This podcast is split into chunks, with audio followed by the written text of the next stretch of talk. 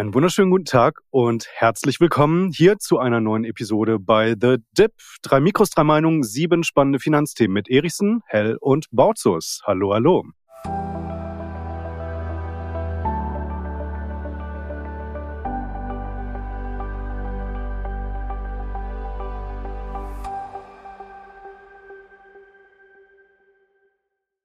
Ja, Lars Sebastian, es ist wieder viel passiert in dieser Woche. Die PayPal hat eins auf den Deckel bekommen. Adyen ist dafür explodiert im Kurs. Und jetzt kommen wir auch noch mit einem Novum, denn wir werden heute nicht nur eine Hörerfrage behandeln, sondern zwei.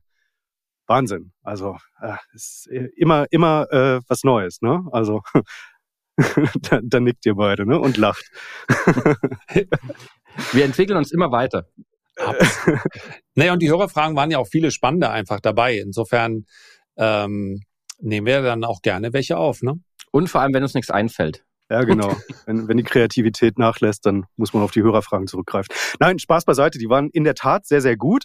Und wir spannen euch auch jetzt auch nicht länger auf die Folter und gehen durch die Themen durch. Das erste Thema Cathy Wood oder auch von Lars und Sebastian äh, und mir auch gerne mal äh, Kete Wood äh, genannt, liebevoll natürlich. Sie kommt nach Europa mit ihren Produkten. Was halten wir von ihr und ihren Produkten? Das ist Frage Nummer eins. Dann gehen wir rüber zur Hörerfrage eins. Sind gefährliche ETFs auf dem Vormarsch? Da wird uns Sebastian auf jeden Fall ein bisschen Kontext liefern nachher. Wir geben einen Tipp ab welche DAX-Aktie wird bis Ende des Jahres am besten performt haben. Ja, da haben wir uns äh, auf jeden Fall was rausgesucht. Jeder hat einen Top-Tipp parat. Dann gehen wir rüber zu der Frage, die Krise bei den US-Gewerbeimmobilien, ist die eventuell bullish für Aktien? Dann Hörerfrage zwei korrespondiert so ein bisschen mit diesem Thema. Ähm, die Deutsche Bank, die hat nämlich eigentlich auch ein relativ großes US-Gewerbe-Immobilien-Exposure. Aber ist diese Aktie eventuell trotzdem ein Kauf? Äh, Stichwort Dividendenaussichten für die nächsten Jahre. Dann sprechen wir über China-Aktien. Mal wieder. Xi, also der chinesische Staatspräsident, hat ihn nämlich möglicherweise zur Chefsache erklärt. Und dann wird uns Lars auf jeden Fall die Frage beantworten, ChatGPT 7 kommt der Weltuntergang. Da bin ich sehr, sehr gespannt. Und wenn wir auch mal ein Thema von euch behandeln sollen, dann schreibt uns doch bitte eine E-Mail an podcast@ bei-the-dip.de. Hängt natürlich auch hinten, äh, wie immer, unten drin in den Show Notes. So, langsam. Ich bin ein bisschen aufgeregt heute. Wahrscheinlich wegen dem ersten Thema. Cathy Wood, Sebastian, was hältst ist du von Ist das für dich so ein Aufregerthema oder bist du so ja, aufgeregt, schon. dass die ETFs nach Europa kommen? Ja, beides, beides. Also wenn es um Cathy Wood geht, dann, dann bin ich immer automatisch so ein bisschen in, in Wallung. Ist nur die Frage, ob das positiv oder negativ ist. Das finden wir gleich heraus. Also um mal alle abzuhören, abzuhören, abzuholen natürlich. Cathy Wood hat im letzten Jahr relativ unbemerkt, ich sage mal unbemerkt von der breiten Öffentlichkeit, in den Finanzmedien ging es schon um einen britischen ETF-Anbieter gekauft. Das ist Rise ETF ist ein ziemlich kleines Haus mit so unter 500 Millionen Euro an verwaltetem Vermögen. Und der Hintergrund ist, warum ARK, also die Vermögensverwaltung von Cathy Wood, diesen ETF-Anbieter übernommen hat, dass damit der Markteintritt in Großbritannien und auch in Europa gelingen soll. Das heißt, die entsprechenden ETFs von Cathy Wood, die bisher nur in USA verfügbar sind und die für Anleger über Umwege zugänglich sind. Das heißt, man muss die entweder direkt in den USA kaufen oder man muss sie an kleineren Nischenbörsen kaufen und darauf hoffen, dass genug Liquidität da ist. Die sollen jetzt komplett nach UCITS-Zulassung, das ist also eine europäische Regulatorik, hier in Europa zugelassen werden und dann natürlich auch entsprechend leichter handelbar sein. Vor allem vor dem Hintergrund, dass ein Viertel der Anleger in Cathy Woods Produkten aus Europa kommen. Das heißt, die 25 Milliarden Dollar, die sie verwaltet, sind zu etwa gut 6 Milliarden Dollar aus Europa stammend. Also für sie macht es Sinn. Und da einfach mal die Frage an euch auch.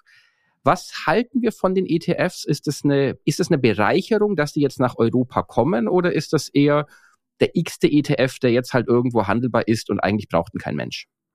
Lars, möchtest du? Timo? Soll ich? Bitte. Also, äh, ich muss das ein bisschen zweiteilen. Ich halte eigentlich von Cathy Wood selber nicht ganz so viel von ihren Prognosen. Also ich muss ihr Respekt zollen dafür, dass sie es geschafft hat, in relativ kurzer Zeit zu einer so großen Personenmarke zu werden. Das muss man ja auch erstmal hinkriegen. Im Wesentlichen ist das darauf zurückzuführen, dass sie 2020 Tesla ähm, so dermaßen übergewichtet hatte in ihrem Portfolio, dass ähm, ja diese einzelne Aktie dann das gesamte Portfolio mit nach oben gezogen hat. Die Performances der Jahre darauf waren ähm, ja, zumindest 2022 war ziemlich schlecht. Letztes Jahr ging es dann wieder äh, etwas mehr aufwärts. Ähm, wie gesagt, ich halte Ihre Prognosen, diese irren Kursziele, die sie teilweise für Bitcoin, für Tesla und weitere Papiere ausruft, für heillos ähm, übertrieben. Aber dieser Move, dass sie Rise ETF gekauft hat, das ist, glaube ich, ziemlich klug, weil damit kriegt sie hier in Europa mit einem nicht allzu großen ETF-Anbieter, aber einem ETF-Anbieter, der für der, der sich in äh, quasi ihre Geschäftsausrichtung mit ihren eigenen Produkten relativ organisch einfügt, einen ganz guten Fuß in die Tür. Also sie hat äh, dann äh, auf jeden Fall zumindest schon mal ein gewisses AUM, sie hat äh, eine gewisse Vertriebsmannschaft, sie äh, hat Leute, die sich um diese ganze Regulatorik und so weiter hier in Europa kümmern, muss das nicht alles selber aufbauen. Sie hat auch ein bisschen ausgemistet, also ein paar ähm, ETFs wurden schon äh, geschlossen. Unter anderem, ich habe es mir notiert, äh, der, der, der Cannabis-ETF, den ähm, äh, Rise aufgelegt hatte und auch ein Petcare, also ein Haustier-ETF. Alles schon äh, eingestellt äh, worden. Also das heißt, äh, sie, sie wird da jetzt mit Sicherheit so ein bisschen schauen, dass das Ganze auf Effizienz getrimmt wird. Ähm, lange Rede, kurzer Sinn. Diese ähm, Ausrichtung von Rise ETF, die passt in meinen Augen, also diese thematische Ausrichtung ähm, auf Themen-ETFs gemünzt, das passt ganz gut.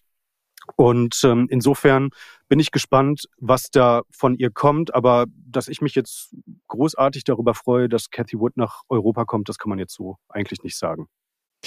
Also ich habe auch eine zweigeteilte Antwort. Auf der einen Seite finde ich ihre Produktpalette, wenn man sich das anschaut, sie hat ja mehr als nur ein ARC Innovation ETF, sie hat ja auch noch Space Exploration und so weiter. Ähm, ich finde die Produktpalette nicht ganz schlüssig, insbesondere deshalb, weil in vielen dieser ETFs die gleichen Aktien hochgewichtet sind. Das äh, ist für mich nicht ganz passend und das sieht so ein bisschen danach aus, als ob man sagt, naja, der, die, die Performance sieht jetzt gerade nicht so gut aus, legen wir mal noch einen auf und der klingt auch irgendwie nach Zukunft.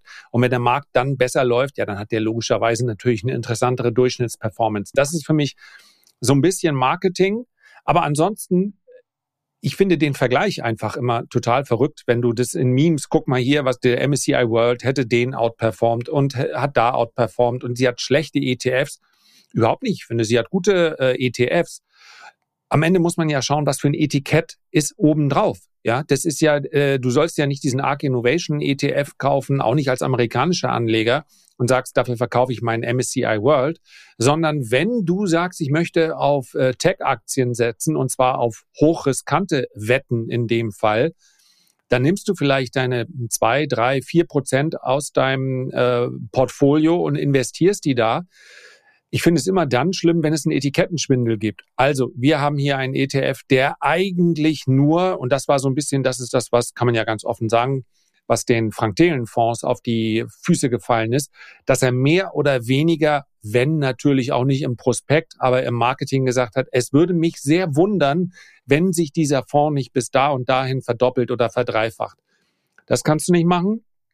Du kannst aber auch keine anderen Fonds auflegen, die die in jeder Marktphase irgendwie gewinnen. Wartet's nur ab. Das ist einerseits ein Crash-Fonds, aber wenn der Crash kommt, dann sind wir für dich da. Das ist alles billiger Mumpitz und nur geeignet, um seine ETFs zu verkaufen. Das macht sie ja nicht. Sie ist in ihrer Linie dem absolut treu und dass solche ja, solche Unternehmen in einigen Marktphasen sehr gut laufen und in anderen dann sehr schlecht. Es ist eben nichts für die Daueranlage. Aber ich finde das Angebot zu machen vollkommen in Ordnung. Ja, also muss ich auch sagen. Also meine paar Worte noch dazu. Ich finde mehr ETFs immer gut, weil letztlich entscheidet ja der Verbraucher oder der Investor und mehr ETFs können ja nur den Wettbewerb befeuern. Aber ich muss auch sagen, ich bin so, Kathy Wood ist als Unternehmerin natürlich genial und auch als Marketingperson. Aber die ETFs von ihr, also auch gerade das Flaggschiff der ARK Innovation, wenn man den mal anschaut, ich hatte den auch mal vor zwei Jahren im Podcast bei mir besprochen. Und wenn du den mal gegenüberstellst vom Nasdaq, dann siehst du eigentlich ziemlich genau, dass es ein Art zwei- bis dreifach gehebelter Nasdaq-ETF ist von der Performance her. Weil sie halt entsprechende Werte so aggressiv gewichtet, dass dadurch der Hebel entsteht. Aber im längeren Vergleich, also ARK wurde ja oder hat 2014 die ersten ETFs aufgelegt, auch den ARK, der K, den Flaggschiff-ETF. Und wenn man da mal schaut, über zehn Jahre, der Nasdaq hat 327 Prozent zugelegt, der ARKK 157. Immer natürlich noch gutes Geld, aber deutlich hinter dem Nasdaq und auch, man muss sagen, der ETF ist natürlich teuer mit 0,75 Prozent an laufenden Gebühren. Also bezahlt man natürlich diese angebliche Aktivität, die in diesem ETF stattfindet, was eigentlich nur eine Übergewichtung der aggressivsten Werte ist. Also von daher, auch wenn man Volatilitätsbarometer mal rannimmt, also der ARK hat eine doppelt so hohe Vola wie der Nasdaq bei einer viel schlechteren Performance. Also da muss man schon sagen, als Anleger soll man sich nicht blenden lassen von dem, ich sag's mal, vielleicht auch so sektenähnlichen Hype, der auch um Cathy Wood teilweise entstanden ist. Also, dass man da blind hinterher rennt, sondern wirklich auch Vergleiche zieht, ist denn hier dieses, diese Outperformance, die zeitweise auch entstanden ist, ist die nur erkauft, weil ich einfach viel krassere Schwankungen im Portfolio habe und weil ich einfach viel stärker die aggressiven Werte gewichte. Also von daher, ich finde es gut, dass sie kommen, dass es mehr Angebot gibt. Ich werde sie nicht kaufen, aber jeder, der sie kauft, sollte natürlich kritisch mal gucken, ob die Kosten gerechtfertigt sind und ob hier einfach nicht ein verkapptes Hebelprodukt mit aggressiven Aktien einfach am Start ist. Und, und ob dir die Gewichtung gefällt, das empfehlen wir ja auch bei allen anderen immer. Schau mal dran, was sind denn die Top 10 Positionen? Das ist bei gleichgewichteten ETFs nicht so wichtig, aber sie hat halt auf die falschen Pferde gesetzt. Sie hätte ja theoretisch der Burner schlechthin werden können. Niemand hat die Magnificent Seven geschlagen. Das wäre ihr vielleicht gelungen, wenn sie zum Beispiel Nvidia übergewichtet hätte. Aber sie hat zwar Nvidia mit im Portfolio in ihrem Flaggschiff, aber sie hat halt die Position mit der höchsten Gewichtung aus dem Magnificent Seven, war halt ausgerechnet Tesla. Und sie hat sich halt gegen Microsoft und gegen Alphabet, hat sie in der geringen Gewichtung drin, aber äh, das ist das große Problem.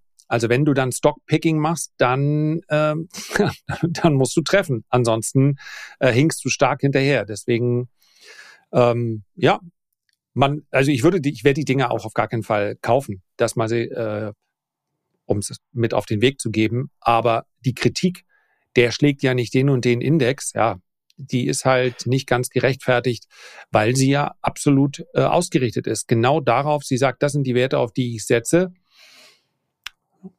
Das hat äh, nicht so gut funktioniert im letzten Jahr und in diesem Jahr ehrlicherweise verglichen mit den mit vielen Werten auch nicht so gut.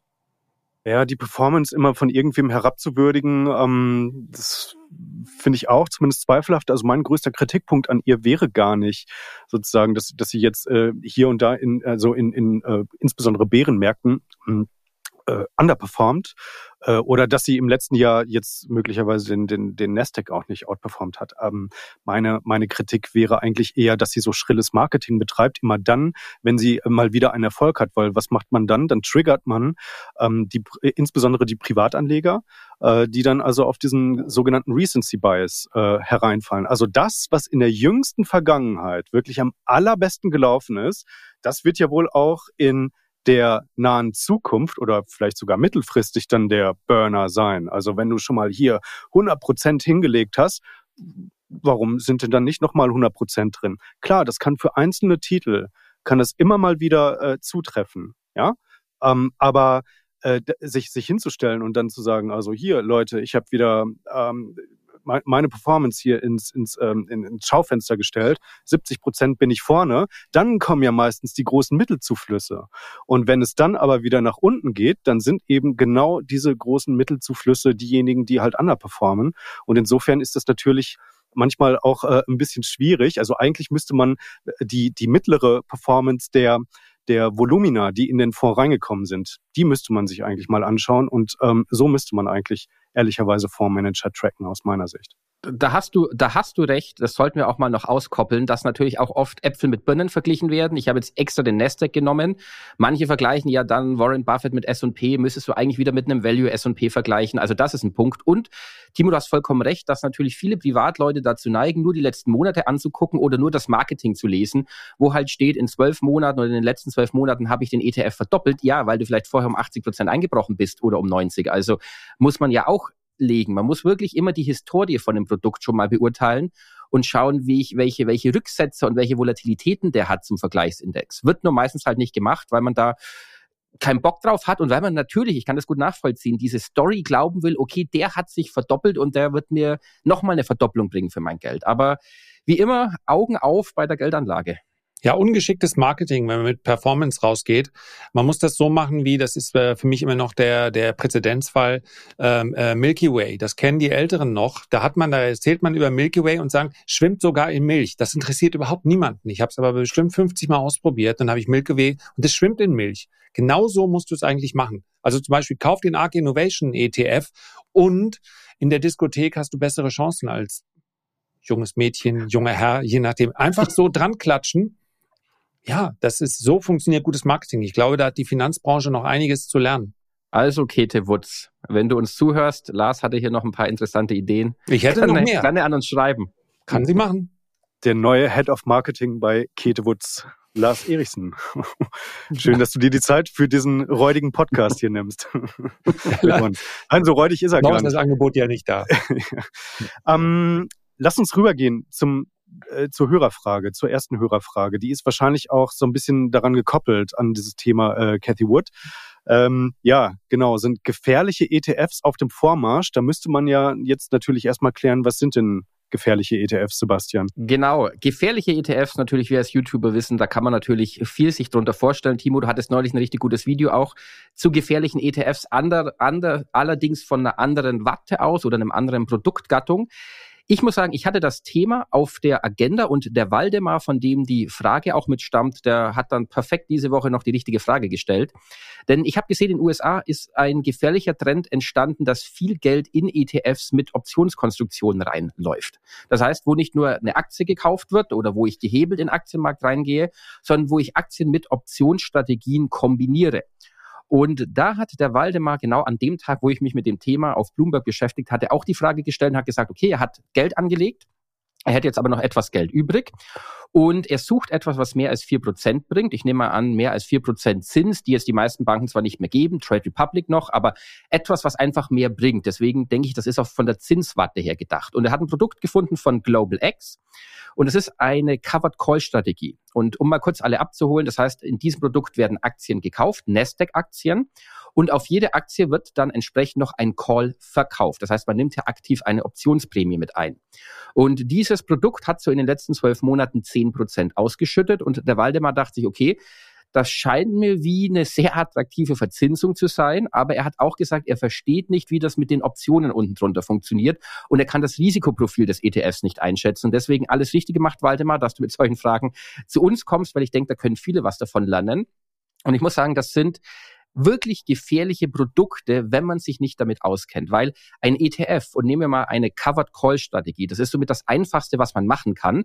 Aber man muss wissen, diese Ausschüttungen, die sind niemals garantiert. Das sind die Optionsprämien, die man aus dem Verkauf einnimmt.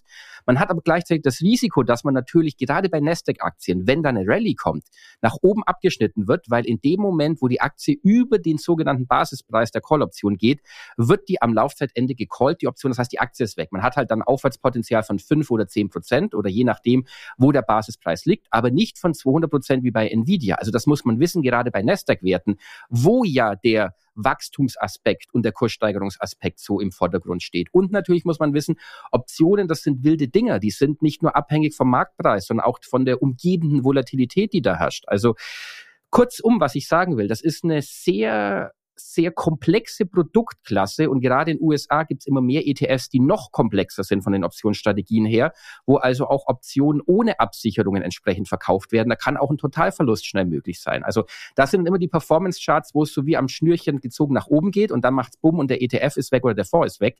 Also deswegen ist es jetzt nicht bei der Strategie von Waldemar der Fall, aber man muss wissen, in dem Moment, wo ich Optionen verbaue in solchen Produkten, darf ich mich nicht auf eine Ausschüttung verlassen. Ich darf das schon gar nicht mit irgendwie Zinsen oder Dividenden vergleichen, weil das ist eine komplett andere Strategie. Und wer die Produkte nicht 100% verstanden hat, sollte lieber gar nicht da reingehen und sagen, okay, dann parke ich Geld bei Trade Republic oder dann nehme ich einen Geldmarkt-ETF oder ich gehe je nach Zeithorizont in konservative Dividendenaktien mit rein, aber Optionen, finde ich, macht noch mal, eröffnet noch mal ein anderes Spielfeld, kann man beimischen. Ich finde die Strategien auch nicht schlecht.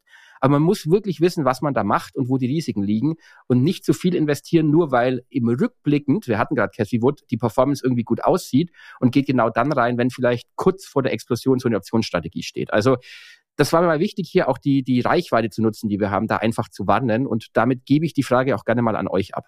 Also für mich besteht den der groß, ich, es gibt ja, ja sehr unterschiedliche Produkte und man muss ja auch dazu sagen, wenn wir zum Beispiel Detlef, Entschuldigung, äh, Stefan Böhm bei uns im äh, im Best Vestor sehen, das letzte Jahr war, Jahr war ja einfach äh, unfassbar. Ich weiß nicht, ich glaube 23 äh, ja, Bonuszertifikate sind letztlich auch in Kombination mit Optionen. Das heißt, du hast begrenztes Aufwärtspotenzial, ähm, dafür aber, aber eine verhältnismäßig sichere äh, Rendite, die du vorher bestimmen kannst. Gewisse Bedingungen müssen erfüllt sein, gewisse Ereignisse dürfen nicht eintreten.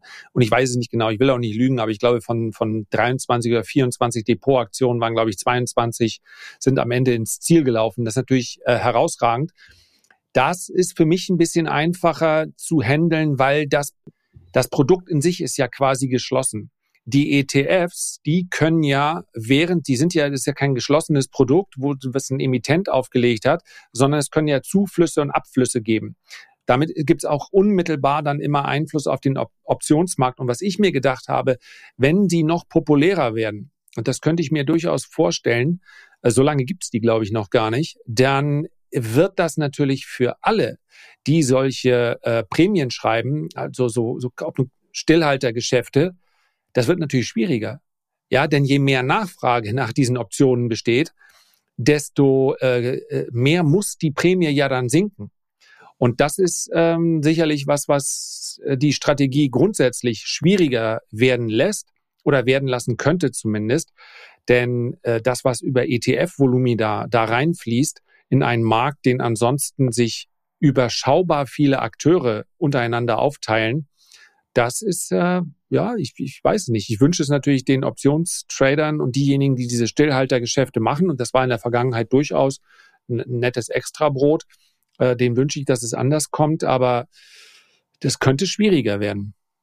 Ja, ich kenne ehrlicherweise niemanden hier in Deutschland äh, aus der äh, Privatanleger-Community, der oder die bislang wirklich langfristig sehr profitabel damit äh, gearbeitet hat. Also ich glaube, man kann da über Phasen hinweg durchaus solide verdienen und ähm, dann, dann macht es auch Spaß. Aber ich meine, wenn man dann einmal irgendwann äh, liefern muss, dann, dann rappelt es also auch mal im äh, Kontur. Ne? Ja, also äh, nur mal Shoutout an Thomas Bob. Also ich glaube gerade bei Stillheit, bei Optionen, wenn du jetzt ähm, quasi die, die riskante Variante, also ich setze einfach auf steigende oder fallende Kurse, äh, gebe ich dir recht. Aber ich glaube schon mit den Stillhaltergeschäften ähm, kannst du schon durchaus, äh, insbesondere wenn du die Aktien hast, dann ist dein Risiko mhm. ja begrenzt. Du hast ja dann kein, deine mhm. Downside ja. ist ja begrenzt.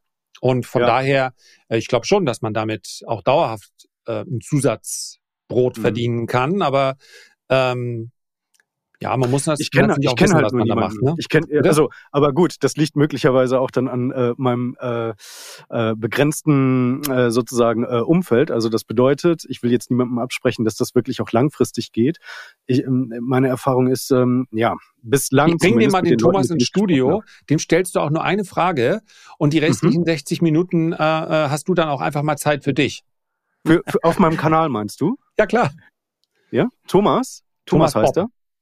Thomas ja, Thomas, Thomas kennen wir schon lange, Lars und ich. Ja, der, okay. der fiel mir jetzt auch als erster ein, Lars, als Timo Noch das nie gehört, hatte. ehrlicherweise. Nee, der ist auch so ein bisschen, äh, wie soll man, ach, Old Economy. Entschuldigung, Thomas, du wirst das garantiert nicht hören, weil Podcasts und neumodischen Kram braucht eigentlich kein Mensch. Ne? Aber äh, also der, der, der, äh, der kann das auf jeden Fall. Schreibt auch mal fürs Traders Magazin, siehst du häufig auf Messen, hält Vorträge. Der weiß okay. ganz genau, was er macht, ist ein alter Hase. Und ja, den, den muss ich dir einfach, auch für dich ist die ja. Vorbereitung einfach. Thomas, wie läuft das so mit Optionen? Und dann okay. ist Pause für 60 Minuten. Dann läuft die Maschine. Dann, dann läuft die Maschine, Maschine und dann muss ich einfach nur noch heiß. abmoderieren. okay. ja. äh, sehr gut. Also äh, halte ich auf dem Schirm. Gute, sehr gute Anregung. Und ähm, genau. Ja, dann äh, weiß ich nicht. Haben wir das, haben wir das auch abgefrühstückt? Oder würde ich sagen. Sebastian? Wer's, wer das Produkt nicht versteht, lieber Finger weg. Und wer es versteht, der muss halt wissen, wann er es einsetzt. Und gerade so eine Covered-Call-Strategie ist in Seitwärtsmärkten der Burner, der Outperformer, weil da einfach gar nichts geht. Und in anderen Märkten, die halt stark steigen oder stark fallen, ist es nicht unbedingt das Beste, weil auch das Abwärtspotenzial ist nur ein bisschen abgefedert. Deswegen, man muss es verstehen und dann kann man sagen, im Portfolio, ich mische einen gewissen Prozentsatz bei, gerade aufgrund von Seitwärtsmärkten, aber nicht als Zinsersatz oder Dividendenersatzprodukt. Also das ist ja auch das, was Lars gesagt hatte, gerade bei Stefan. Er hat ja einen kuratierten Blick als Vollexperte und gibt dann entsprechend die Zertifikate raus, die er bei der jeweiligen Aktie im aktuellen Umfeld als perfekt sieht. Das kann ich als ETF-Käufer, kaufe ich das Ding halt und hoffe, dass in dieser Blackbox alles so gemacht wird.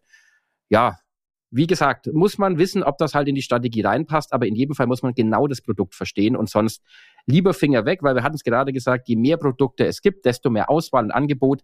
Es gibt immer irgendwas Passendes. Es muss nicht das Komplizierteste sein. Ja wenn man zum Beispiel das Einfachste machen möchte, dann, dann sucht man sich einfach nur jetzt eine Aktie aus, aus dem DAX. Am besten diejenige, die am besten performt bis Ende 2024 und dann, und dann läuft das schon im Portfolio. Nein, also jetzt äh, Spaß beiseite. Äh, wir haben dieses Thema hier auf die Agenda gepackt, weil das mit Sicherheit auch ganz interessant ist und ich bin super gespannt. Also ich weiß jetzt noch nicht, welche äh, Aktien Lars und Sebastian ausgesucht haben, aber wir möchten das also auch verbinden. Erstmal mit einem kleinen Dankeschön oder auch mit einem größeren Dankeschön an euch, liebe Zuhörerinnen, liebe Zuhörer, liebe Zuschauer, liebe Zuschauer. Also hier auf YouTube, da folgen uns mittlerweile im Abo fast 10.000 Menschen. Äh, Wahnsinn. Also ich glaube, wir nehmen hier aktuell die Episode 21 auf. Ähm, also das bedeutet, ähm, ja, wir sind fast ein bisschen überwältigt über diesen äh, Zuspruch. Wir erhalten so viel positives, schönes Feedback in den Kommentaren. Also ein, ein riesiges Dankeschön und auch auf den gängigen Podcast-Plattformen, also mit YouTube und ähm, äh, Audio, also Podcast, erreichen wir wirklich jede Woche ähm, mindestens mal 30.000, eher 40.000 Menschen und das ist wirklich äh, Wahnsinn.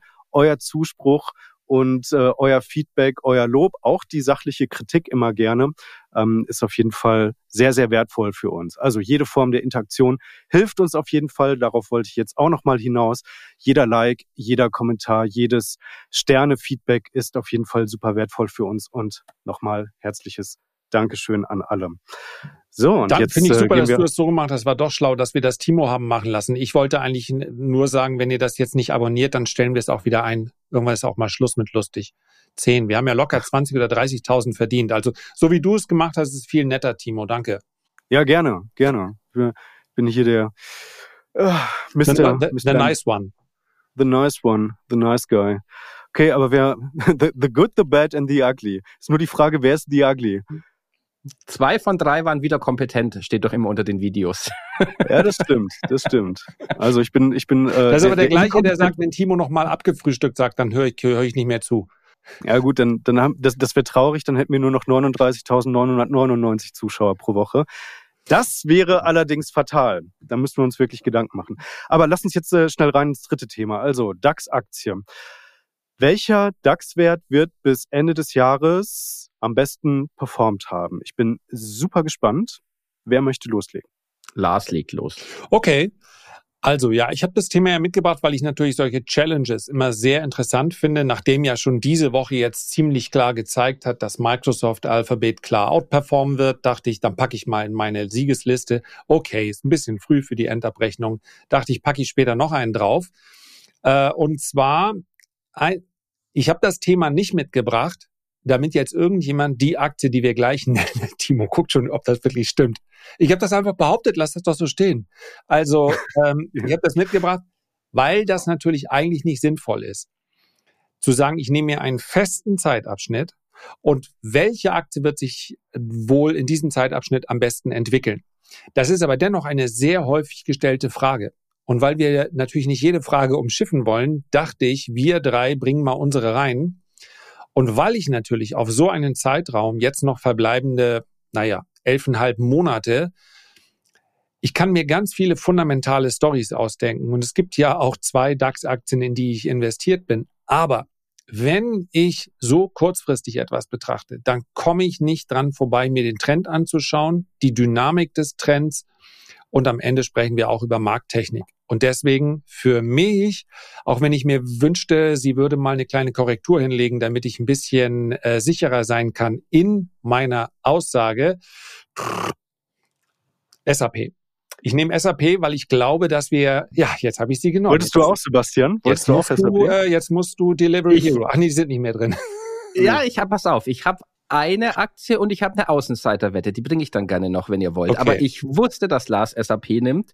Ich hatte auch ja? SAP auf Platz eins. Ich finde aber auch Ehrlich? Infineon. Dann nehme ich Infineon und setze auf Halbleiter.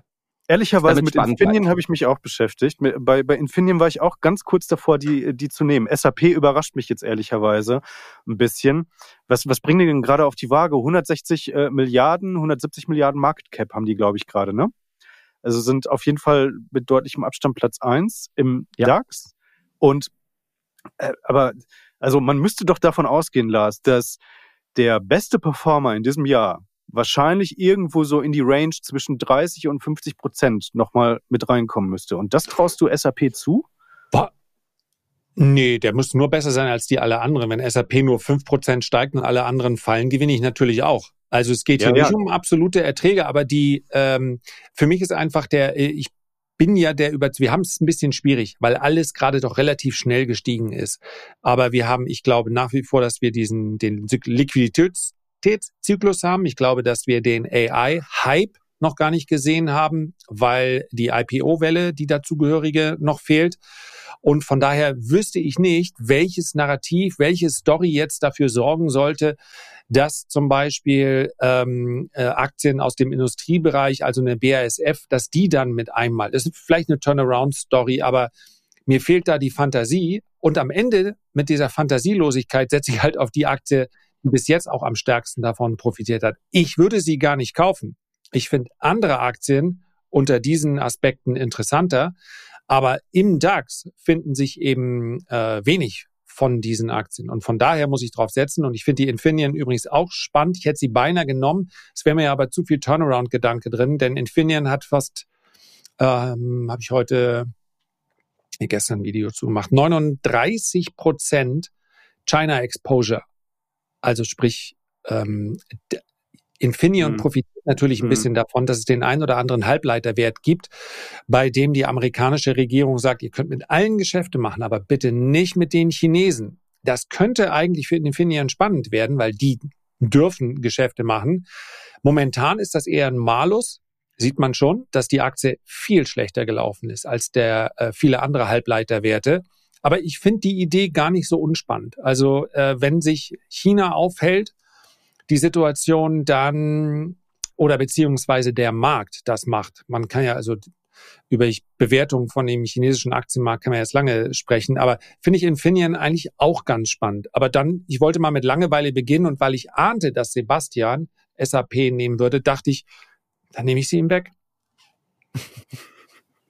aber Timo, du hast deine Aktie, glaube ich, noch nicht genannt. Nee, ich habe meine noch nicht genannt. Hello ich wollte jetzt nicht mehr im DAX. Teamviewer auch Ach nicht. Ach so, Teamviewer ist auch noch, noch nicht im DAX, ne? Aber ist mir ja sowieso wurscht, wo die jetzt hingeht. Ich habe sie ja eh verkauft.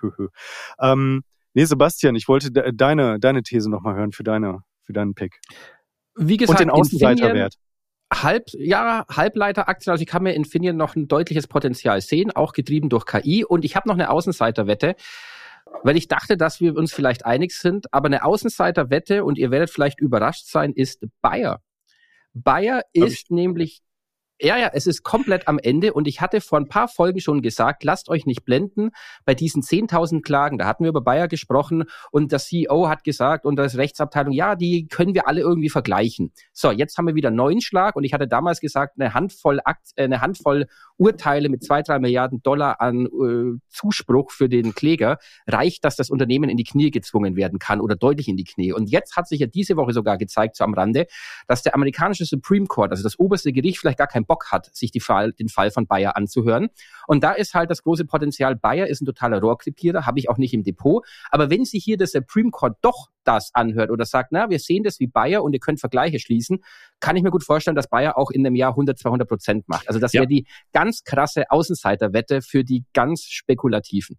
Hatte ich auch, das klingt jetzt so, so total, also ich habe, was bedeutet, ich habe eine andere Aktie. Aber ich habe mich wirklich mit Infineon und auch mit Bayer auseinandergesetzt, weil ich natürlich nach einem Wert äh, gesucht habe, der äh, in, der in der Lage ist, mal äh, mindestens äh, 30 Prozent äh, zu machen. Und ich glaube, dass bei Bayer, wenn sie falls sie, falls äh, sie äh, Dividendenstreichung, Dividendenkürzung noch ähm, bekannt geben sollten, dass dann nochmal wirklich äh, ein, ein Ausverkauf stattfindet, aber dass dann halt vielleicht auch wirklich so viel Luft abgelassen wurde aus diesem Wert, dass das vielleicht einfach auch äh, ein Rebound nicht so unrealistisch ist. Aber ich komme jetzt zu meinem Wert, den ich rausgesucht habe und jetzt werden wahrscheinlich alle hier äh, sagen, ja gut, Bautzes wird seinem Ruf nicht nur als The Ugly, sondern auch als äh, The Incompetent äh, gerecht, mal wieder. äh, und zwar ist das Zalando. Ich habe Zalando mitgebracht, brutaler Abwärtstrend, ähm, notieren irgendwo bei 19 Euro, sind gerade 5 Milliarden wert. Ähm, und da sind zwei Sachen mögliche Katalysatoren. Also ich gehe davon aus, dass in der zweiten Jahreshälfte das Thema zyklischer Konsum das Potenzial hätte, zumindest ein bisschen äh, mehr wieder in Tritt zu kommen. Und wenn sie das wirklich liefern, was der Markt gerade erwartet, also ein deutlicher Gewinnsprung von äh, also 2025, dann wäre das etwas, was vielleicht der Markt auch in der zweiten Jahreshälfte ein bisschen vorwegnehmen könnte. Und insofern wäre so ein potenzieller Anstieg in Richtung 30 Euro nicht das Basisszenario, aber zumindest mal im Bereich des Möglichen. Und das wären, mal kurz gerechnet hier, 57 Prozent Aufwärtspotenzial. Und falls die Bayer eben nicht diese 100 Prozent aufs Parkett legt, dann wäre Zalando ähm, zumindest mal ein Kandidat, der das Potenzial hätte, dann also der, der größte Performer zu sein. Ähm, ja, in diesem Jahr. Also ihr macht das eigentlich schlau, das muss man sagen, weil natürlich der Vorteil ist von den vermeintlich niedriggewichtigsten Aktien, das ist wie beim Börsenspiel. Das gewinnst du natürlich auch nicht, wenn du dir äh, einen ETF auf einen großen Index holst, sondern äh, dann musst du mit dieser Strategie ganz klar so eine Gegenbewegung, das können dann mal schnell 40 Prozent sein. Das wird wahrscheinlich SAP nicht innerhalb von wenigen Wochen machen, kann aber eine Zalando und kann eine Bayer auch. Also keine, vielleicht wäre das sogar interessant, nur um das mal, dafür sind nämlich wir sind weit von dem Feld entfernt und niemand sollte das auch nur ansatzweise machen, irgendein Derivat kaufen. Aber sowas finde ich persönlich als äh, Optionsstrategie manchmal ganz interessant. Also diese weit out of the money Calls zu kaufen, die dich relativ wenig kosten und die in einem Großteil aller Fälle dann auch zum Totalverlust führen. Aber wenn nicht, dann hast du halt deinen eigenen 10x, 10x DNA-Option gekauft. Also wie gesagt, wirklich immer mit dem Totalverlust rechnen, aber äh, das solche Sachen, da kann, da können Derivate mal interessant sein, weil du halt deinen Kapitaleinsatz zu 100 Prozent kontrollieren kannst. Es ist nur das weg, was du eingesetzt hast. Also ich finde eure, ich, ich fühle mich nicht ganz wohl. Es kann sein, dass ich das verliere, aber wir haben ja hier eine spannende, immerhin eine, eine spannende Mixtur mit dabei. Wir werden das mal weiter verfolgen in den nächsten Ausgaben. Ja, sobald einer zehn Prozent vorne ist, wird gefeiert bis zum geht nicht mehr und die anderen, dann ist ja auch klar, wer the, the Dump One ist und so weiter. Dump. Ja, ja, ja. Aber witzig, dass wir äh, zumindest im ersten Moment so so die die gleichen Ideen hatten oder auf die gleichen Werte irgendwie äh, geschaut haben. Das das finde ich ja das ist spannend auf jeden Fall. Und ansonsten äh, ganz ganz wichtig, also ähm, nicht das Depot vollpacken nur mit Turnaround-Werten. Also das sollte auf jeden Fall ausgewogen sein. Also wenn man mal so, so eine Turnaround-Story damit drin hat, ähm, dann ist das mit Sicherheit äh, gar nicht schlecht und, und äh, kann auch funktionieren ähm, natürlich mit höheren Risiken verbunden, aber nicht halt äh, das, das komplette Depot nur mit äh, Bayer, Zalando, äh, BAT oder, oder anderen Werten irgendwie vollpacken. Das ist äh, ja, guter, guter Hinweis. Stelle. Langfristig bin ich halt in der Münchner Rück. Das ist natürlich langweilig, weil die sich nicht verdoppeln in diesem Jahr, ziemlich sicher nicht. Aber ähm, wir haben ja auch nicht über langfristige Investments gesprochen. Aber dein Hinweis ist absolut, absolut richtig. Gut dann kommen wir jetzt mal zu diesem nächsten Thema. Das ist so ein bisschen äh, verquer, weil warum sollte eigentlich der Niedergang der US-Gewerbeimmobilien potenziell bullish sein für Aktien. Also äh, da nur der Hinweis, äh, März 2023, da hatten wir schon eine Krise bei den äh, Regionalbanken, waren andere Auslöser.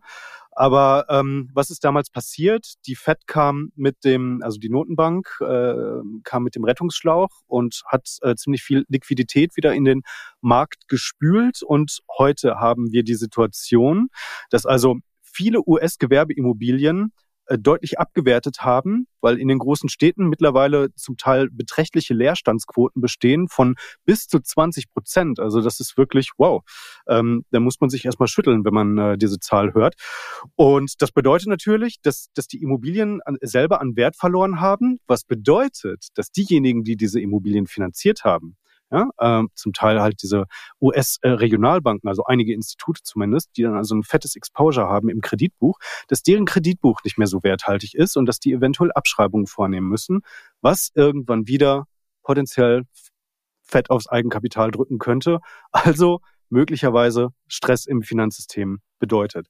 Aber wenn man jetzt mal die Aktienkursverläufe anschaut, der Indizes in den letzten Wochen, dann war das halt so ein Thema, was irgendwie komplett also was, was hat die Märkte überhaupt nicht interessiert? Also eigentlich haben die, auch wenn die Fed-Leute die ganze Zeit proklamieren, also Leute, die Zinsen, die bleiben jetzt aber vielleicht doch noch ein bisschen höher. Und was macht der Markt? Zeigt eigentlich den, den Fed-Jungs den Mittelfinger und sagt, ja, interessiert uns nicht, wir, wir machen einfach äh, neue Rekordhochs, neue Rekordhochs, neue Rekordhochs. Und das ist halt so die Frage.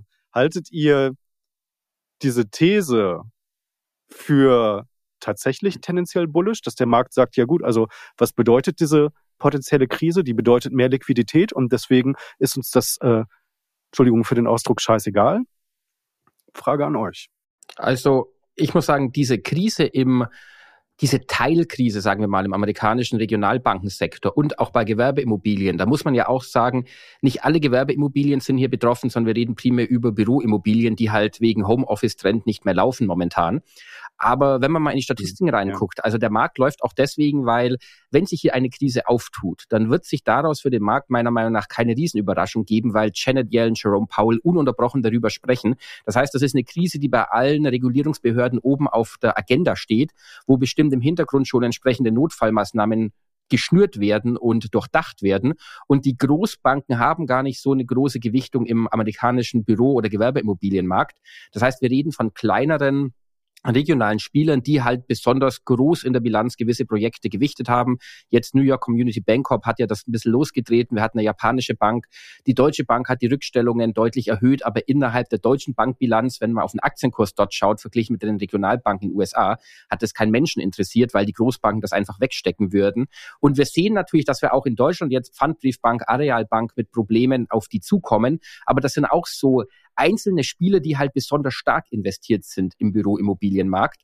Und viele andere ist es halt nur ein Teilaspekt. Deswegen, also ich muss sagen, ich glaube nicht, dass sich daraus jetzt die Riesenkrise ergibt, aber in jedem Fall ist es positiv, weil es natürlich den Druck auf die FED erhöht, die Zinsen zu senken und mehr Liquidität bereitzustellen, damit im Regionalbankensektor keine Ansteckungseffekte entstehen und alles einfach stabil bleibt. Also von daher ist es auch absolut logisch zu erklären, dass die Märkte weiter steigen, weil die genau auch das immer wieder einpreisen. Je mehr Druck hier entsteht bei den kleineren Banken, desto mehr Handlungsdruck hat die Fed auf der anderen Seite. Also diese These, Timo, kann ich unterschreiben.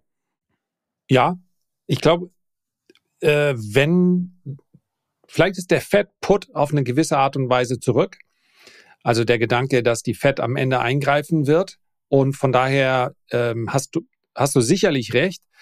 Ich sehe es nicht ganz so entspannt. Ich glaube also, ähm, dass das Potenzial angesichts der Größenordnung, der Volumina, die die Regionalbanken haben, äh, durchaus eins wäre, was äh, des, das System ja, Systemzusammenbruch ist ein zu großes Wort, aber wir, wir haben gesehen, wie schnell der Druck wachsen kann durch eine einzige Bank die Silicon Valley Bank. Und ich glaube schon, dass das Potenzial da wäre für eine äh, systemische Krise. Ich glaube aber auch, dass der Markt darüber hinweggeht.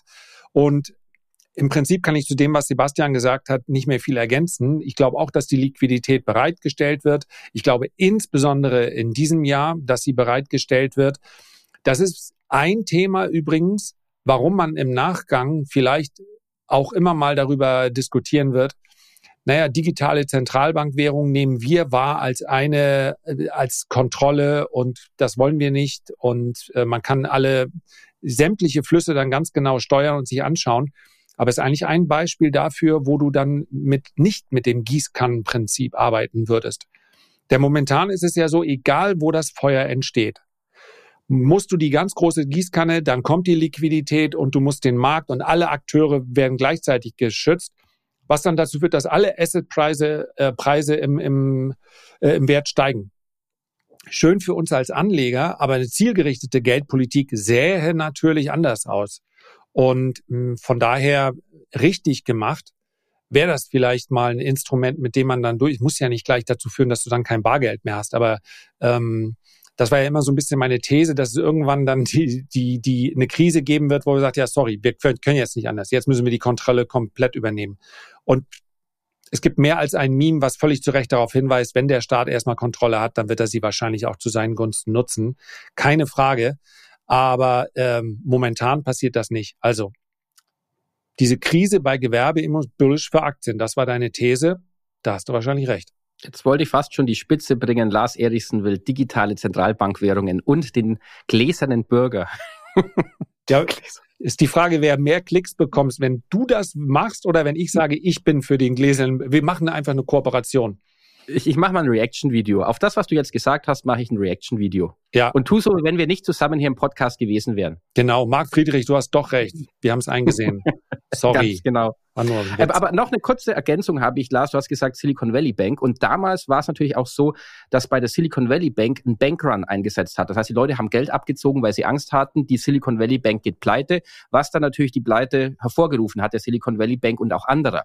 Wenn du jetzt mal guckst, und da habe ich heute Morgen mal geschaut bei der New York Community Bank Corp, die ja dieses Debakel losgetreten hat, sind sogar die Einlagen ganz leicht gestiegen. Also die Sparer machen sich offenbar keine Sorgen darüber, dass hier irgendwas schlimm werden könnte. Und das ist ja schon mal auch ein ganz, ganz wichtiger Garant für die Stabilität, dass du am Ende denke ich, und wenn ich eines Besseren belehrt werde, dann ist es auch in Ordnung, dass wir hier weniger von dem Solvenzproblem reden, das heißt, dass Institute wirklich komplett pleite gehen, sondern eher von der Profitabilitätsproblem, dass Abschreibungen kommen werden und müssen. Das wird passieren, das wird natürlich auch die Bewertungen nach unten ziehen, aber nicht unbedingt, dass die Institute dann wirklich den Geist aufgeben und äh, komplett aufhören zu existieren, weil da wird dann im Zweifel die FED schon dafür sorgen, dass es nicht so weit kommt. Oder natürlich diese Regionalbankenkrise, muss man auch ganz klar sagen, ist ein Segen für die Großbanken. JP Morgan wird das, das, das Reich von JP Morgan und Jamie Dimon wird einfach noch größer werden, weil sie noch mehr dieser kleineren Banken schlucken werden. Bedeutet aber mehr Komplexität in der Organisation selber. Ob also JP Morgan noch komplexer werden kann, ist ja auch die Frage. Ja, das, ja, okay, das stimmt natürlich. Ob da das, äh, das Puzzle immer größer. Wie ist das denn bei der Deutschen Bank? Das ist ja unsere Hörerfrage 2. Sebastian. Gute Überleitung. Und Deutsche Bank, wir könnten natürlich jetzt viel darüber sprechen. Die Zahlen kamen, kann jeder nachlesen. Und der Michael hat uns geschrieben, ob die Deutsche Bank ein Kauf wäre in Anbetracht der versprochenen, Betonung darauf, Dividendenerhöhungen, die jetzt so anstehen. Also aktuell, ich habe mich auch mal schlau gemacht, Deutsche Bank, die meisten Analysten reden, reden noch oder rechnen noch mit so 45 Cent pro Aktie in diesem Jahr.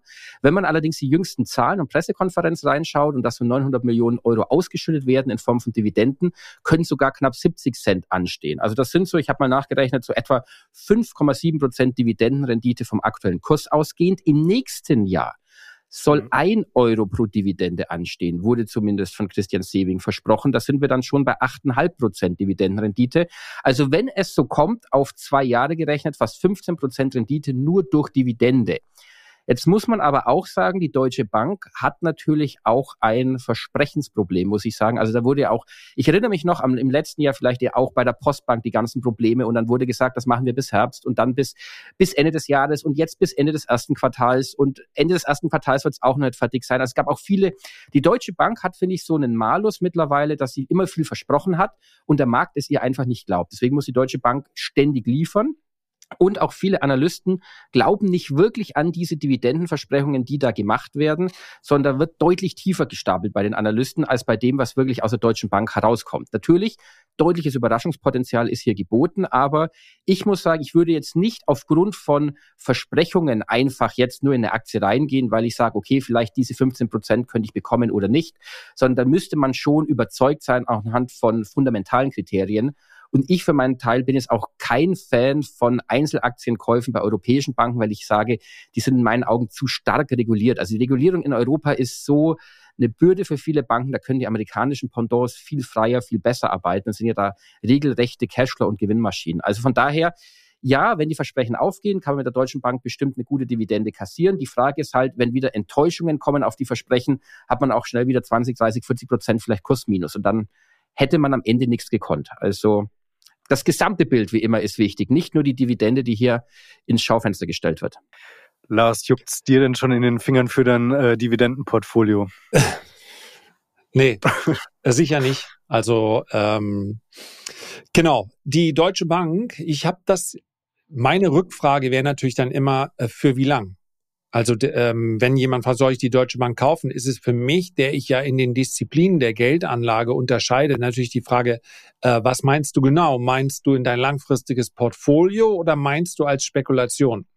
Und da Sebastian letztlich alle Bedenken hinsichtlich einer langfristigen Investition, also wenn es ähm, wenn es auf der äh, auf dem gesamten Kurszettel nur eine Aktie gäbe und das wäre die Deutsche Bank, dann wäre ich wahrscheinlich eher Immobilieninvestor, als dass ich die Deutsche Bank langfristig kaufen würde. Aber die äh, ja, sorry. Also äh, ich habe irgendwann habe ich aufgehört, auch in meinen Reports darüber zu schreiben. Ich habe äh, nicht mehr mitgezählt. Das war allerdings die Commerzbank, äh, Vision so und so. Und dann werden wieder äh, woher ist die Profitabilität auch gekommen? Mal wieder zehn Prozent der Belegschaft ähm, freigestellt, sozialverträglich freigestellt. Also ähm, deswegen ist für mich definitiv keine langfristige Investition, aber ich habe sie mir einfach mal genommen, habe sie verstanden jetzt mal bewusst als Spekulation. Und da kommt jetzt etwas, das mag überraschen. Es gibt eine sehr ausgeprägte Saisonalität im Bankensektor. Und die hat nämlich, zumindest in den äh, letzten 15 Jahren, das ist der beobachtete Zeitraum von mir, stets das erste Quartal war für den Bankensektor ein schwaches hinsichtlich der Kurse. Das betrifft nicht nur die Deutsche Bank, sondern auch viele andere, woran das liegt, ob dann nach der Dividendenausschüttung vielleicht ist, weil ich glaube, die erfolgt bei der Deutschen Bank erst ein bisschen später, ich weiß es nicht genau, aber die Saisonalität ist sehr auffällig. Und von daher würde ich mal sagen, wenn man die Deutsche Bank als Spekulation kaufen wollte, dann vielleicht um 10 Euro herum, während wir jetzt gerade aufnehmen, ist sie eine sehr schwache hinter Woche hinter sich bei 11,58. Um 10 Euro herum hat man zum einen so eine Unterstützungszone und man hat dann ja auch äh, eine zweistellige Dividendenrendite. Und von da aus wenn es so verstanden war als äh, Spekulation, vielleicht. Aber das ist jetzt auch ein bisschen an den Haaren herbeigezogen. Was wäre dann so ein potenzieller Zielkorridor, wo sie von dort aus hin ja, okay. könnte? Gute Frage. Da machen wir es nämlich zu Ende. Um 10 Euro und unter 8,50 Euro darf sie aus meiner Sicht nicht abrutschen. Das wäre klar bärisch.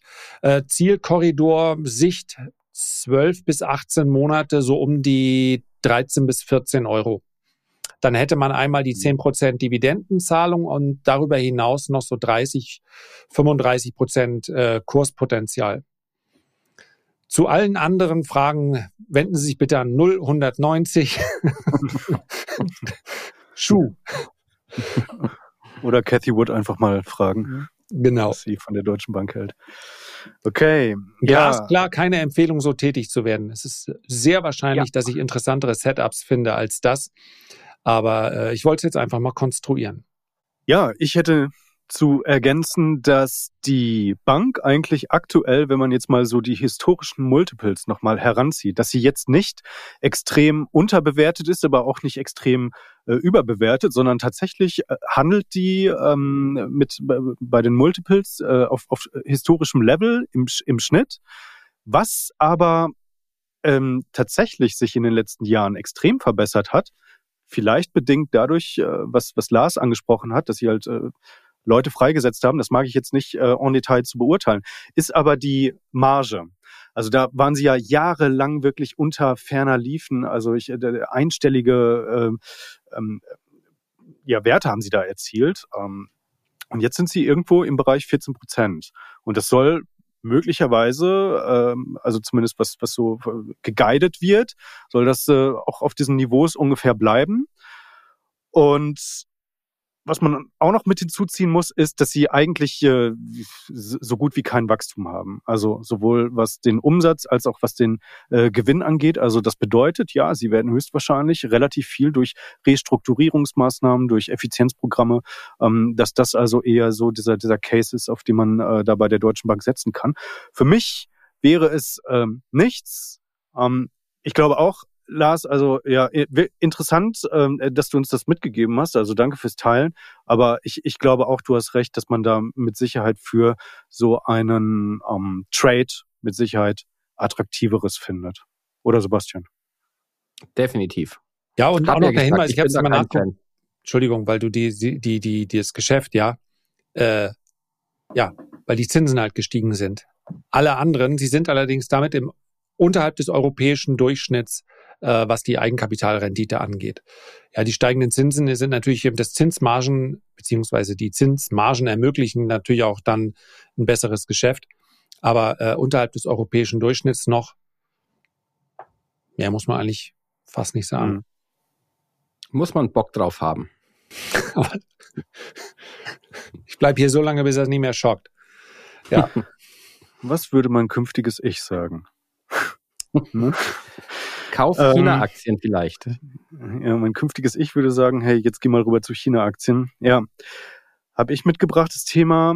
Ähm, gut, über die Situation in China haben wir äh, ausführlich gesprochen. Also ich glaube, da muss ich jetzt nicht nochmal Basisarbeit leisten. Äh, Immobilienkrise, Taiwan hängt wie so ein Damoklesschwert äh, drüber. Ähm, alle wundern sich, warum macht China äh, so wenig. Sie müssten eigentlich geld- und fiskalpolitisch viel, viel mehr machen. Äh, die, die, die Aktienkurse sind ähm, desaströs, ähm, Bärenmarkt voll aktiv. Ähm, sie, sie haben jetzt kürzlich eine Einschränkung gemacht äh, in puncto äh, Leerverkäufen. Jetzt ist noch ein bisschen, bisschen Symbolpolitik hat stattgefunden. Äh, Xi hat einen äh, neuen Chef bei der bei der Börsenaufsicht äh, ernannt. Das hat wohl interessanterweise die NZZ hat äh, drüber geschrieben, hat das so ein bisschen äh, suffisant belächelt. Und ähm, immer wenn das stattgefunden hat, äh, gab es halt ähm, Rallyes kurzfristiger Art in den letzten Jahren. Also mal mal sehen, ob das äh, genauso weitergeht. Aber worauf ich hinaus will, ist, ob man nicht vielleicht auch mal so an China herangehen könnte, nur mal so rein ins Blaue hineingesponnen. Der, der Xi, den muss das doch unglaublich ärgern. Du bist hier der, der globale Champion äh, Nummer zwei. Willst es auf jeden Fall sein, beziehungsweise willst auch die Nummer eins werden. Und dann hast du so einen Aktienmarkt. Äh, das ist doch etwas, also das ist doch wirklich, ähm, das ist doch auch peinlich. Und da, da, da, da verlierst du doch auch äh, das Gesicht und musst das nicht dich selber auch extrem nerven halt einfach, dass, dass dann, dass dann Aktienmarkt äh, so, so dahin geht. Und deswegen müsste doch jetzt eigentlich, und da gab es ja in der letzten Woche auch Spekulationen, dass er sich da wirklich auch persönlich jetzt einschaltet und äh, da äh, auf den Tisch haut. Und es soll, glaube ich, wirklich auch Gespräche geben äh, mit der Börsenaufsicht, mit ihm persönlich. Und da hat der Markt erstmal einen Hops gemacht. Aber, also war natürlich alles überhaupt nicht nachhaltig irgendwie. Aber könntet ihr euch vorstellen, dass da jetzt wirklich mal was Substanzielles bei rumkommt? Also auf, auf jeden Fall. Ich meine, China ist aktuell auch immer noch ein fallendes Messer. Ich kann auch mal sagen, ich habe in dieser Woche die erste Position in China aufgebaut mit ETFs über chinesische oder auf chinesische A-Aktien, also Festlandaktien. Und du siehst viel, also du siehst natürlich erleichterte Kredite an Immobilienfirmen, du siehst Leerverkaufsverbote, du siehst, dass die staatlichen Vermögensverwalter angewiesen werden, China-Aktien zu kaufen. Und Xi, Xi, Xi Jinping, wie du gesagt hast, lässt sich auch direkt mittlerweile briefen, wie es im Aktienmarkt wohl aussieht. Also man hat schon die Bestrebung, dass man den Aktienmarkt mittlerweile wieder stabilisiert und nach oben zieht, vor allem es ist auch nicht nur unbedingt das Ansehen nach außen und der Gesichtsverlust, sondern es ist ja auch dieses, dieses informelle Versprechen zwischen Parteiführung und dem chinesischen Volk, dass die Leute reicher werden und dafür halt nicht hinterfragen, was alles gemacht wird. Und jetzt hast und, du ein Problem am Immobilienmarkt. Und, und, und, und, äh, er blickt jeden Tag ins Depot und sagt, mein, mein Covered Call ETF geht dahin. Was soll das? Was Vielleicht hat er ja auch von Cathy Wood ein, ein ETF drin. Ja, das wäre ihm zu wünschen. Und auf jeden Fall natürlich geht es auch darum, dass die Leute wieder Vermögen aufbauen, dass dieses Wohlstandsversprechen wieder eingelöst wird. Und das wird nicht am Immobilienmarkt eingelöst und das wird auch nicht bei Aktien aktuell eingelöst. Also von daher, und das auch interessante Info am Rande, steigt in China gerade deutlich die Nachfrage nach Gold, also vor allem nach Schmuck und Münzen weil die Leute jetzt überlegen, ob sie vielleicht wenigstens mit Gold ihr Geld absichern und auf, sicher, auf Sicherheit spielen und dort möglicherweise Kursgewinne machen. Da werden wir im Laufe des Jahres natürlich noch sehen, ob diese Nachfrage aus dem Privatbereich in China, aus dem Privatmarkt heraus dann den Goldpreis noch deutlich nach oben schiebt. Aber in jedem Fall, also China-Aktien muss man wirklich sagen, sind sowas von krass abgestraft worden, so stark gefallen. Es sind so viele Risiken eingepreist. Ich glaube, Lars, du hattest das neulich auch geteilt mit, mit Free Cashflow und Alibaba. Also gibt es auch Statistiken, dass dieses Alibaba ist so billig wie seit vielen Jahren nicht mehr, hat aber einen Free Cashflow wie noch nie in der Geschichte zuvor. Also China-Aktien, irgendwann ist ein Punkt erreicht, wo die Mutigen zugreifen. Ob der jetzt ist, ich könnte es mir denken, aber es kann auch 10, 20 Prozent nochmal runtergehen. Jetzt haben wir eh erstmal Neujahrsfest in China, da sind die Börsen zu bis nächste Woche, da wird sich jetzt erstmal nichts mehr zeigen. Aber fundamental gesehen bin ich jetzt so weit, dass ich im taktischen Depot, wo ich so ein, zwei Jahre investiere, jetzt so die erste Position mal aufgebaut habe und auch zukaufen werde, weil ich mir denke, jetzt über, überwiegen für mich die Chancen als die Risiken. Jetzt, jetzt habe ich das Gefühl, ich muss mal reingehen. Aber wie gesagt, alles natürlich entsprechend gewichtet, dass wenn es schief geht, gut, dann verliere ich natürlich Geld, aber dann bin ich hinterher nicht finanziell tot, dann habe ich halt mit dieser Idee nicht recht gehabt. Also ich, ich finde den Ansatz genau richtig, weil meines Erachtens, darauf habe ich eigentlich so ein bisschen gewartet, dass die, die Fundamentaldaten waren ja auch nicht so gut. Und ich habe den Beitrag, über den Sebastian gesprochen hat, auf LinkedIn äh, geteilt. Und man sieht sehr schön, dass bei Unternehmen ist es ein bisschen was anderes als bei Staaten. Man hört immer, äh, Börsen entwickeln sich am Ende des Tages irgendwie auch an der, an der Wirtschaft. Und das wäre jetzt bei, bei uns zum Beispiel das äh, Bruttosozialprodukt oder das äh, GDP in den USA. Das stimmt aber nicht weil am Ende äh, immer GDP plus die Liquidität, die von Notenbanken bereitgestellt wird, das musst du im Einklang sehen. Sonst würden ja bei dem Wachstum die USA, äh, die Kurse gehen durch die Decke. Das Wachstum ist aber konstant um zwei Prozent. Das geht nicht zusammen. Unternehmen haben aber keine eigene Notenbank, können also kein Geld drucken. Und dementsprechend haben wir normalerweise um diese Entwicklung, zum Beispiel des Free Cashflows herum, eine Entwicklung der Börsenkurse. So, mal ja, das sehen wir alle. Mal entfernen sich dann Bewertungen etwas von den Ergebnissen und dann nähern sie sich wieder an. Aber bei zum Beispiel bei Alibaba, die jetzt wirklich sehr bescheidene Quartalsergebnisse geliefert haben. Aber äh, wenn man sich da die Entwicklung anschaut, dann sieht man eben, wie weit sie auseinandergeht. Das heißt, immer noch eine positive Entwicklung des äh, Free Cashflow, aber die Aktie fällt und fällt und fällt. Und solche Diskrepanzen, die sind ein Anzeichen zumindest mal für eine Unterbewertung. Und von daher glaube ich, das ist für mich entscheidender als die Frage, wie sich äh, Xi Jinping führt. Ich habe immer ich glaube, ich kann mich da schwer reinversetzen, bin ja nicht in der Position, aber so Leute wie, wie er oder wie Putin oder wie Erdogan oder wie Viktor Orban oder ja, bei Joe Biden wird wahrscheinlich ihm morgens einer immer sagen müssen, wo er überhaupt ist, aber nehmen wir noch Donald Trump. Wenn du so aufstehst und dann sagst, dann laufe ich durch meine tausend Zimmer zum Esszimmersaal äh, dass äh, ich, ich weiß nicht, ob du dann noch so diesen äh, sagst, ach Mensch, das ärgert mich. Ich glaube, der Gedanke ist meist, die anderen machen es verkehrt. Äh, die werden schon noch sehen, was sie davon haben. Also, being a dictator, ich kann es euch nicht sagen, ich kann mich da schlecht reinversetzen. Ja, ich muss ja zu Hause sogar äh, selbst einfachste Dinge muss ich mit meiner Frau abstimmen. Also das hat mit Diktatur herzlich wenig zu tun. Äh, von daher, ähm, nee, mhm. ich, ich, ich glaube, die wähnen sich da auf einem langfristigen Weg, China. Und wenn man sich die Entwicklung nicht von zwei Jahren, sondern von 20 Jahren anschaut, dann bist du halt über jeden Zweifel erhaben. Und das ist vielleicht die große Schwäche von Autokraten oder von Diktatoren, dass diejenigen, die äh, kritisch werden, das erleben wir allerdings auch in Demokratien teilweise. Die werden dann einfach nicht gefragt oder ausgetauscht. Also du hast dann mehr oder weniger deine Lakaien um dich herum. Da ist schon das das Römische Reich hat auch mal gedacht, uns kann nichts anderes anhaben, aber anderes Thema. Also aus anderen Gründen vielleicht ist aber für mich China spannend.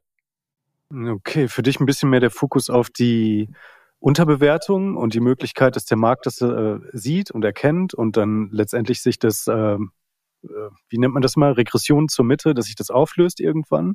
Okay, aber natürlich, ich wiederhole nochmal, ich glaube, es geht nicht, wenn China nichts tut. Und da wären wir eigentlich wieder bei ihm. Ähm, und ja, er muss halt einfach die Bazooka rausholen. Und ähm, ja, ich glaube, der, das System braucht Geld. Oder den Markt.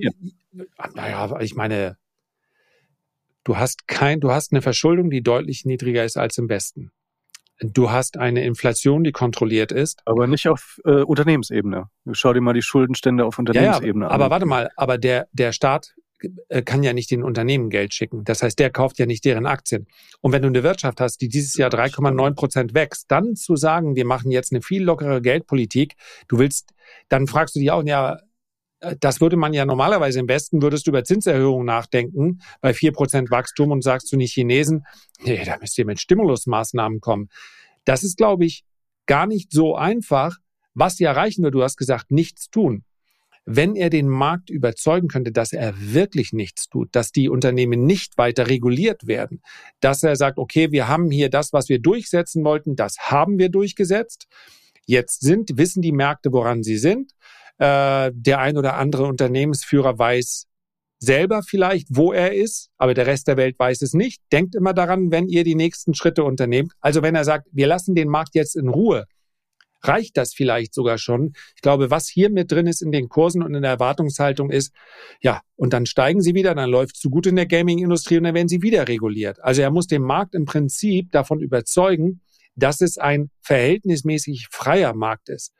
Es reicht ja schon, wenn ein Teil der Investoren wieder zurückkehrt. Das ähm, als das ist ja das, eine Signalwirkung. Das ist ja dann super, super bullish eigentlich. Also ja, wir wissen der, ja nicht, ob er es macht. Bis jetzt äh, kommt er ja, ich meine, als die letzte ja, okay. Regulierungswende in der Gaming-Industrie, da war der Markt schon ziemlich unter Druck. Das hat sie nicht davon abgehalten, ähm, nochmal drauf zu hauen. Also insofern, ja, wenn es so kommt, dann wäre das ziemlich bullish. Und äh, es ist ja so, der chinesische Aktienmarkt wird wahrscheinlich in den nächsten, einige Aktien werden ähm, 100 Prozent höher stehen. Vor allem, wenn ihr guckt, wenn Einfach ihr mal, mal so rausgehauen. Guckt, Schön, dass ihr das so ist. annehmt. Ja, aber wenn du guckst, was global noch überhaupt billig ist, das Geld aus China läuft ja in den hochbewerteten indischen Aktienmarkt rein. Das ist ja interessant. Das heißt, in dem Moment, und da gebe ich Lars 100% recht, wo die Chinesen wieder Vertrauen signalisieren, dass sie open for business sind und du jetzt wieder mit einer gewissen Planbarkeit, die du in China halt hast oder nicht hast, Geschäfte machen kannst, ohne allzu böse Überraschungen, wird auch da wieder Geld reingehen. Vor allem, wie gesagt, in Indien der Markt ist stark überbewertet.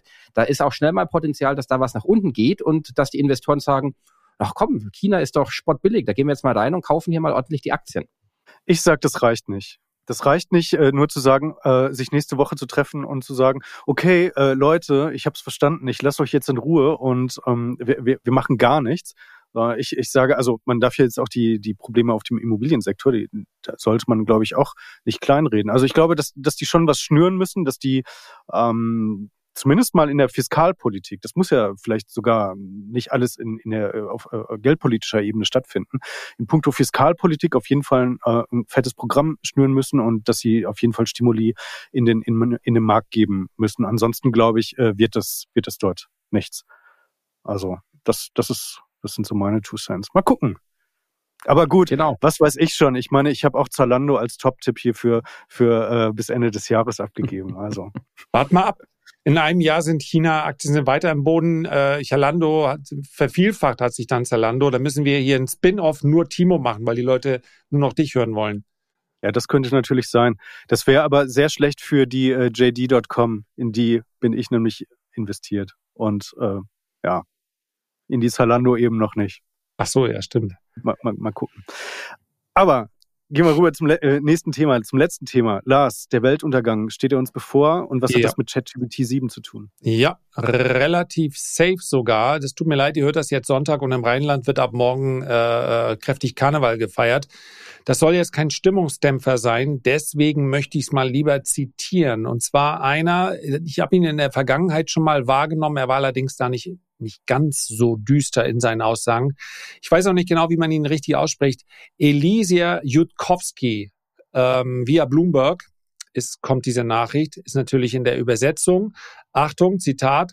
Wo wir sind, ist aufregend. Wohin wir uns bewegen, ist deutlich wichtiger als das. Wir sind von GPT-2 zu GPT-3 zu GPT-4 gegangen. Mit GPT-4 ist es für viele Menschen offensichtlich geworden, dass wir uns in eine interessante Richtung bewegen. Es ging etwas weiter, als ich es erwartet hatte. Und was aus GPT 5, 6, 7 wird, selbst wenn diese Technologie die nächsten Wellen an Technologie hinauszögert, Punkt, Punkt, Punkt, ich denke, es wird klüger als wie wir. Ich denke, wir sind nicht bereit. Ich denke, wir wissen nicht, was wir tun. Und ich denke, wir werden alle sterben. So, und da dachte ich, na warte mal, das ist natürlich dann schon so ein Punkt, äh, wo man kurz zögert. Und ähm, nur kurz noch der Nachtrag, weil logischerweise derjenige, der mit ihm gesprochen hat, hat auch gesagt, naja, Mensch, Urlaubsplanung und so weiter. Tatsächlich, ja, nachdem die Leute ChatGPT gesehen haben, sagten sie, okay, okay, das ist kein Film, das ist echt, das fängt an zu passieren. Einige Leute meinten, oh, dieses Ding ist eindeutig noch nicht schlau genug, um alles zu töten, also kann das niemals passieren. Ich kann mir es nicht vorstellen, dass das so abläuft, dass die Leute es nicht merken. Er sagt aber am Ende, also wir können theoretisch so lange das äh, aufhalten, wie noch jemand am Leben ist, um das Ganze aufzuhalten. So, und jetzt mal Spaß und Ironie beiseite. Er hat es nicht äh, ironisch gesagt. Wir können vermutlich nur ganz schwerlich in diesem Podcast bestimmen, wie die Welt aussieht mit GPT 5, 6 oder 7. Äh, meine viel größere Sorge ist eigentlich, dass sich jemand die Fähigkeiten, also es werden wahrscheinlich keine Maschinen sein oder Software, die uns zugrunde richtet, sondern äh, Menschen bringen Menschen um. Die Fähigkeiten, das, was du damit machen kannst, wenn du böse Absichten hast, das wird halt etwas, was meines Erachtens auch klar reguliert werden muss.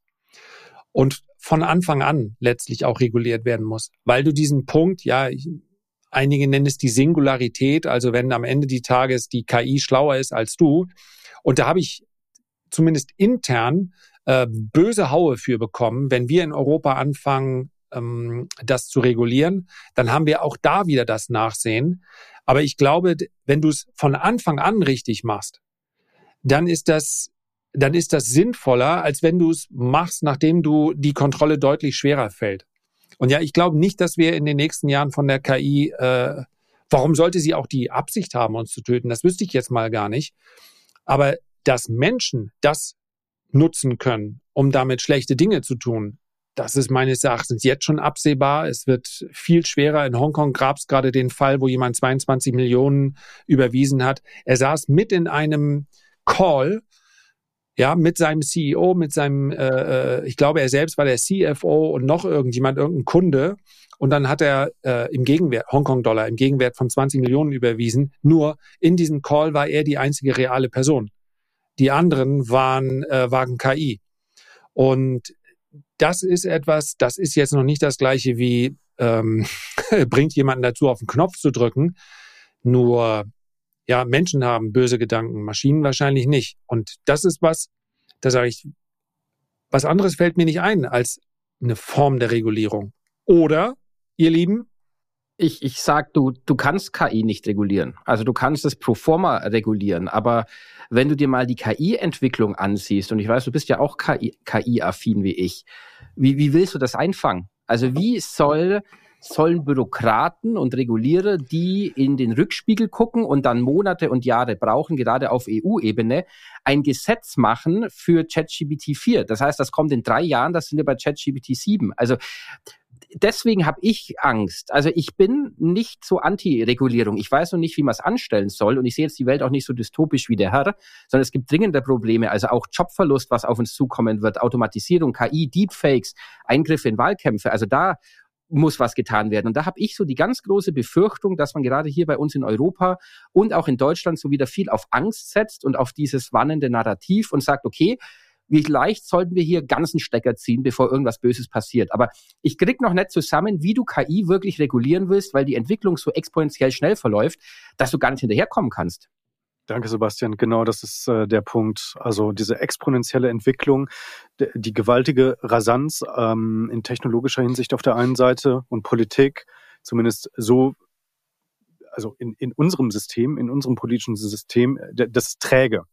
Und das ist auch im, im Wesentlichen ist das auch äh, hier und da ganz gut, aber es ist natürlich in transformativen Phasen. Und ich würde sagen, wir befinden uns ähm, also sowohl äh, in der Geopolitik als auch generell im ökonomischen System und auch äh, auf der technologischen Seite in einer sehr stark transformativen Phase. Und da ist halt die Frage, wie, wie kriegt man das ähm, äh, zusammen? Und ja. Also ich also, stimme euch hundertprozentig zu. Nicht, dass wir uns verkehrt verstehen. Ich sehe es haargenauso wie ihr.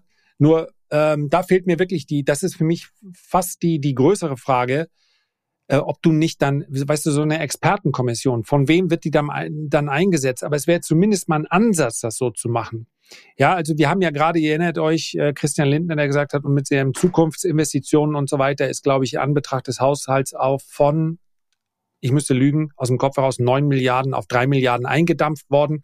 Und auf die Nachfrage, äh, ich habe es nur im Forum gesehen, da war er zugeschaltet, ähm, ja, das ist ja jetzt nur noch, ein, das sind ja nur noch homöopathische Dosen an zukunftsgerichteten Investitionen. Da hat er gesagt, ja, große Elefanten äh, leitet man aber am besten auch mit einem kleinen Stöckchen. Das, das klingt super. Und ich, äh, dachte, ich dachte, auch, große ja. Elefanten scheißen große Haufen, hätte er sagen können. Und deswegen brauchen wir mehr Geld. Also. Ja, das. Ja, klar. Und ja. Hochhäuser baut man mit Kieselstein. Ja, das, und alles ja. beginnt mit einem ersten Schritt. Ja, aber die, das, also, ähm, das ist sicherlich, da müssen wir, könnten wir eine Extrasendung, könnten wir auch lange drüber diskutieren. Ich dachte nur, ja, ich bring's mal mit rein, weil am Ende des Tages entstehen ja auch manchmal Initiativen, Gedanken äh, aus ganz anderen Richtungen. Und ich glaube, äh, sich darüber vorher Gedanken zu machen, äh, ist wahrscheinlich nicht ohne ohne äh, ohne Bange machen, ja. Aber äh, die Geschwindigkeit ist unglaublich. Und von daher, was allein in diesem, in dem neuen App Store da jetzt entstanden ist, also du kannst du deine eigenen GPTs da, Wahnsinn, was für eine Geschwindigkeit. Und auf die kann jeder zugreifen. Das heißt, das gesamte Wissen der Entwicklung ist quasi immer in Echtzeit für alle vorhanden. Und ich bin ein Menschenfreund, ich glaube an eine, äh, ich bin optimistisch, ich glaube an eine gute Zukunft. Aber äh, ich gehe auch davon aus, dass es ein paar wenige gibt, die nicht ganz so hehre Absichten haben. Und denen steht das auch alles zur Verfügung. Und irgendwie eine Antwort brauchen wir da drauf. Und da hilft es auch nicht, sich mit einer Raute vor die Kamera zu stellen und zu sagen, wir werden über das Problem sprechen. Vielleicht löst ja KI das Problem. Vielleicht brauchst du ja gar keine Regulierung, sondern eine Art Bürger-KI. Also du kannst natürlich mit böse Absicht mit KI verfolgen und du hast wieder eine Art Schutz-KI, die Robocop. das erkennt. Wie geil. Endlich wird mein nee, Traum Nee, nee, nee, nee. Ich, ich vertraue da ehrlicherweise auf unsere Zuschauerschaft. Denn ich bin sehr, sehr gespannt auf äh, eure Einlassungen, liebe, liebe Leute. In, in den äh, Kommentaren schickt uns doch gerne eure, eure Meinung einfach mal äh, per E-Mail. Ähm, wenn, wenn ihr das äh, möchtet. Also vielleicht kommen da ja einfach auch nochmal ganz gute Anregungen von euch. Wir würden uns auf jeden Fall sehr, sehr drüber freuen. Und ja, ich glaube, das Thema ist äh, mit Sicherheit etwas, was wir in den kommenden Episoden auch nochmal aufgreifen werden. Aber ich würde sagen, an dieser Stelle jetzt erstmal vielen Dank, Lars, Sebastian, Spaß gemacht und wir sehen uns nächste Woche. Macht's gut. Bis dann. Bis dann. Ciao.